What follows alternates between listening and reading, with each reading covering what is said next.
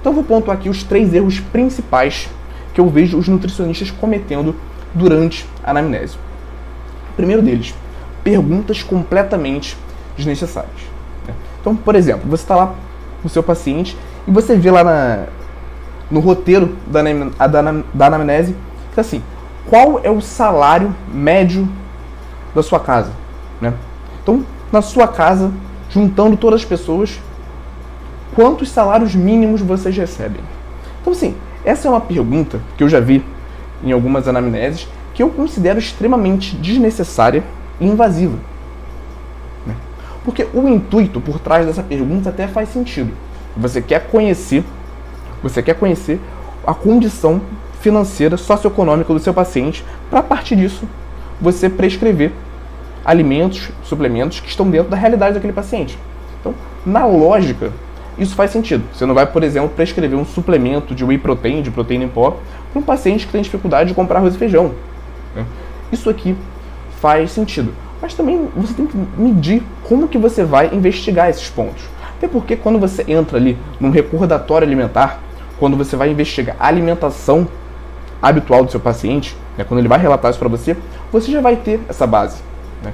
Então, muitas vezes você faz perguntas baseadas nessas anamneses semi-prontas que são desnecessárias.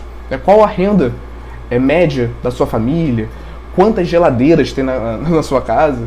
né? Quantos cômodos tem na sua casa? Então, já vi isso em algumas anamneses e eu considero extremamente desnecessário e invasivo. Isso torna a consulta desagradável muitas vezes para o seu paciente. Então, perguntas desnecessárias é, é um ponto negativo para sua anamnese e muitos nutricionistas cometem esse erro. Segundo ponto, pergunta sem objetivo. Perguntas sem objetivos. São aquelas perguntas né, que o nutricionista faz, também muitas vezes baseado nessas anamneses semi-prontas, né, que não tem intuito nenhum. né? Por exemplo, você é casada, você é solteira, sinceramente, com em que que essa informação vai ser relevante para a sua conduta? Então é praticamente perguntas para encher linguiça. Aí o nutricionista vai lá fala que a consulta dele dura um- uma hora e meia, duas horas para valorizar a consulta, sendo que ele fica vários, vários minutos né, fazendo perguntas que não tem sentido nenhum. Então isso torna é, a sua conduta, a sua anamnese extremamente desgastante. Perguntas que não têm cabimento nenhum. Tudo bem? Isso aqui, nesse ponto aqui, eu não estou querendo incluir você conversar com seu paciente para conhecê-lo melhor. Tá? Então você conversar com ele, trocar uma ideia sobre vários pontos, também é algo relevante para vocês criarem uma conexão. Mas você fazer perguntas diretas, né, que não tem um intuito, eu considero como um ponto negativo também na sua anamnese, beleza? E o terceiro ponto é o nutricionista não ter um roteiro, não ter um roteiro elaborado para anamnese. Então, para cada paciente que chega no consultório, ele faz perguntas diferentes, ele, ele, ele segue uma ordem diferente. né? Então, isso também eu considero um ponto nocivo, por quê?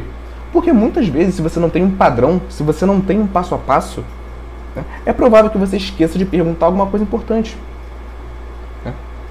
Então você pode ter esquecido com o paciente X de perguntar tal coisa, com o paciente Y de perguntar outra coisa.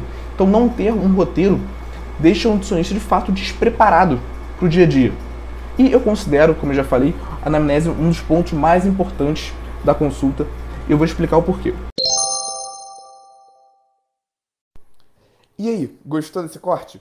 Aqui é o Igor e eu quero te convidar para assistir às aulas completas e gratuitas toda quarta-feira, 19 horas, ao vivo no YouTube. Para participar, é só você se inscrever no link que está na descrição desse episódio do podcast e nos vemos lá quarta-feira, 19 horas, ao vivo no YouTube.